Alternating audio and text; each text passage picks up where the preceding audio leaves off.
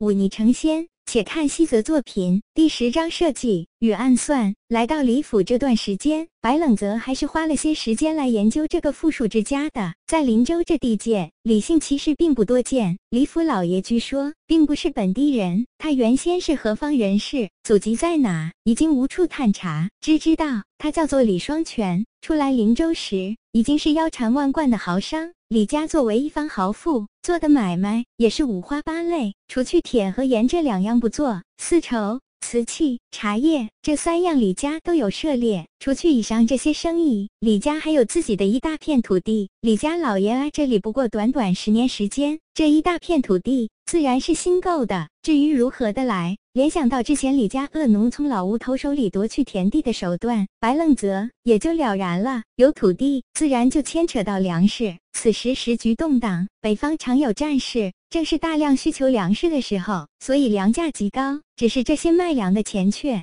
大多落进了府衙和大地主手里，那些真正产粮的农夫不过是堪堪果腹罢了。可以说，撇去季延清口中那神秘的宝库，单单李府这些年积攒下的财富也十分惊人了。季延青来这里已经有些年头，若是要做些杀人劫财的勾当。只要收买那些护卫，以他的手腕和心机瓜分掉李府的财富，简直轻而易举。可是他这些年来却只是安心的做着李府的护院，即便有所图，却也。仅仅找了那几个人来做自己的帮手，难道他真的只是对那个传说中的宝库有企图，对李府那惊人的财富却兴趣缺缺？还是说那宝库对他有着特殊的意义，其中另有玄机？到底是哪一种？其实并不重要，重要的是季延青，他却是对李府有着不可告人的企图，这就够了。自从白冷泽撞见了季延青跟三姨太的好事，他就知道自己帮吴大志复仇的希望，只怕要落在这个男人身上。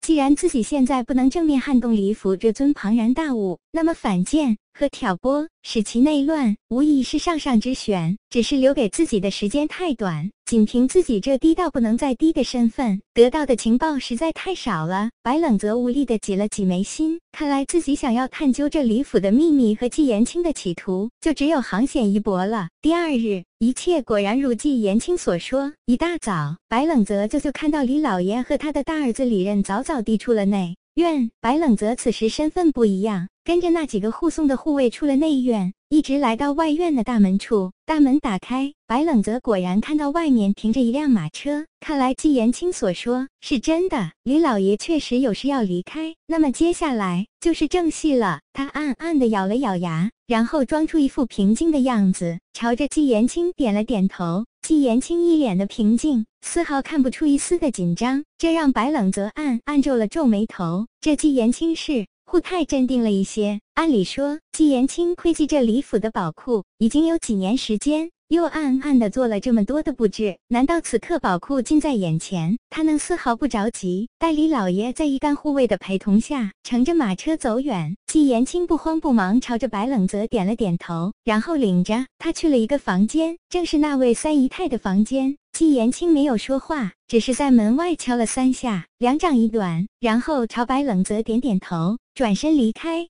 他走回到内院，召集内院的护卫，然后开始训话，无非就是一些李老爷不在、加强警戒之类的命令。白愣泽并没有等太久，很快，一身锦衣的三姨太打开房门，他先是朝外面看了看。看到白冷泽站在外面，而其他人没有注意到这边，这才装模作样的说了一句：“来帮我搬几样东西。”然后让开身子。白冷泽迅速走进了房间。走进房间，首先映入眼帘的是一张朱红色的大床，上面隐隐的还能看到一些昨夜疯狂的蛛丝马迹。这两人倒是肆无忌惮，他对三姨太和季延青的奸 X 情早就一清二楚，只是心里冷笑，装作没有看出来。房间里有着一股淡淡的檀香味，白冷泽眼睛一扫，看到一旁的香炉里缓缓地冒着烟，嘴角不经意地翘起。大早上的点檀香，怕是为了掩饰什么特殊的味道吧？这里，三姨太快步走到一个大大的衣柜前，伸手打开。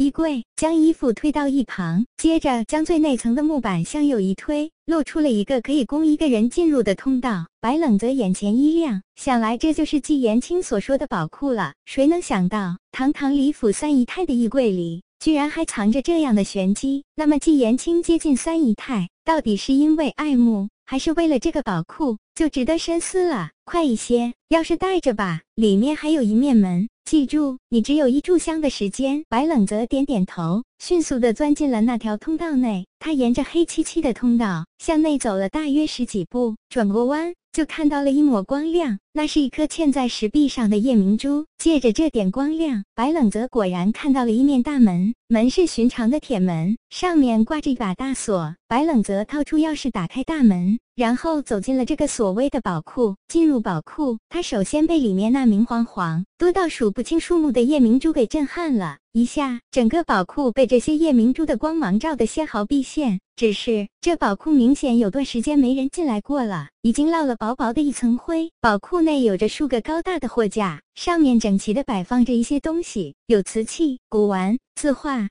甚至是一些兵器。这些兵器造型华丽，白冷泽随手拿过几把来翻看，却发现都是些样子货，有的甚至连刃都没有开，不禁摇了摇头。他前世是做佣兵的。对古董也是见过不少，这些东西看起来虽然有些年月，但是应该还算不上古董。既然不是古董，就跟那里老爷当年发掘的古墓没有关系了。难道这宝库是假的？白冷泽迅速的将整个房间转了个遍，并没有再找到什么暗门之类。他轻叹一口气，准备随便拿一样东西上去交差。他左看右看，最终看上了一面镶着明珠、周围用翡翠做衬的古镜。他伸手拿过古镜。细细端详，确定这古镜已经是这宝库里比较值钱的了。这样一件东西拿出去，不仅能证明自己进来过，还能一定程度上证明自己对宝物有一定的鉴赏力。这样一来，如果下次找到真的宝库，有了这次的先例，季延青也会优先考虑让自己先进的。白冷泽拿好古镜，刚准备走，却眼珠一转，将古镜暂放一旁，开始将一些东西做了小小的移动。这样的手脚。若是不常来的人，自然看不出；可若是有心细看，就一定能发觉。做完这些布置，他拍拍手站了起来。可是当他的目光落在一样东西上的时候，却再也挪不开眼睛。这是什么？这里怎么会有这样的东西？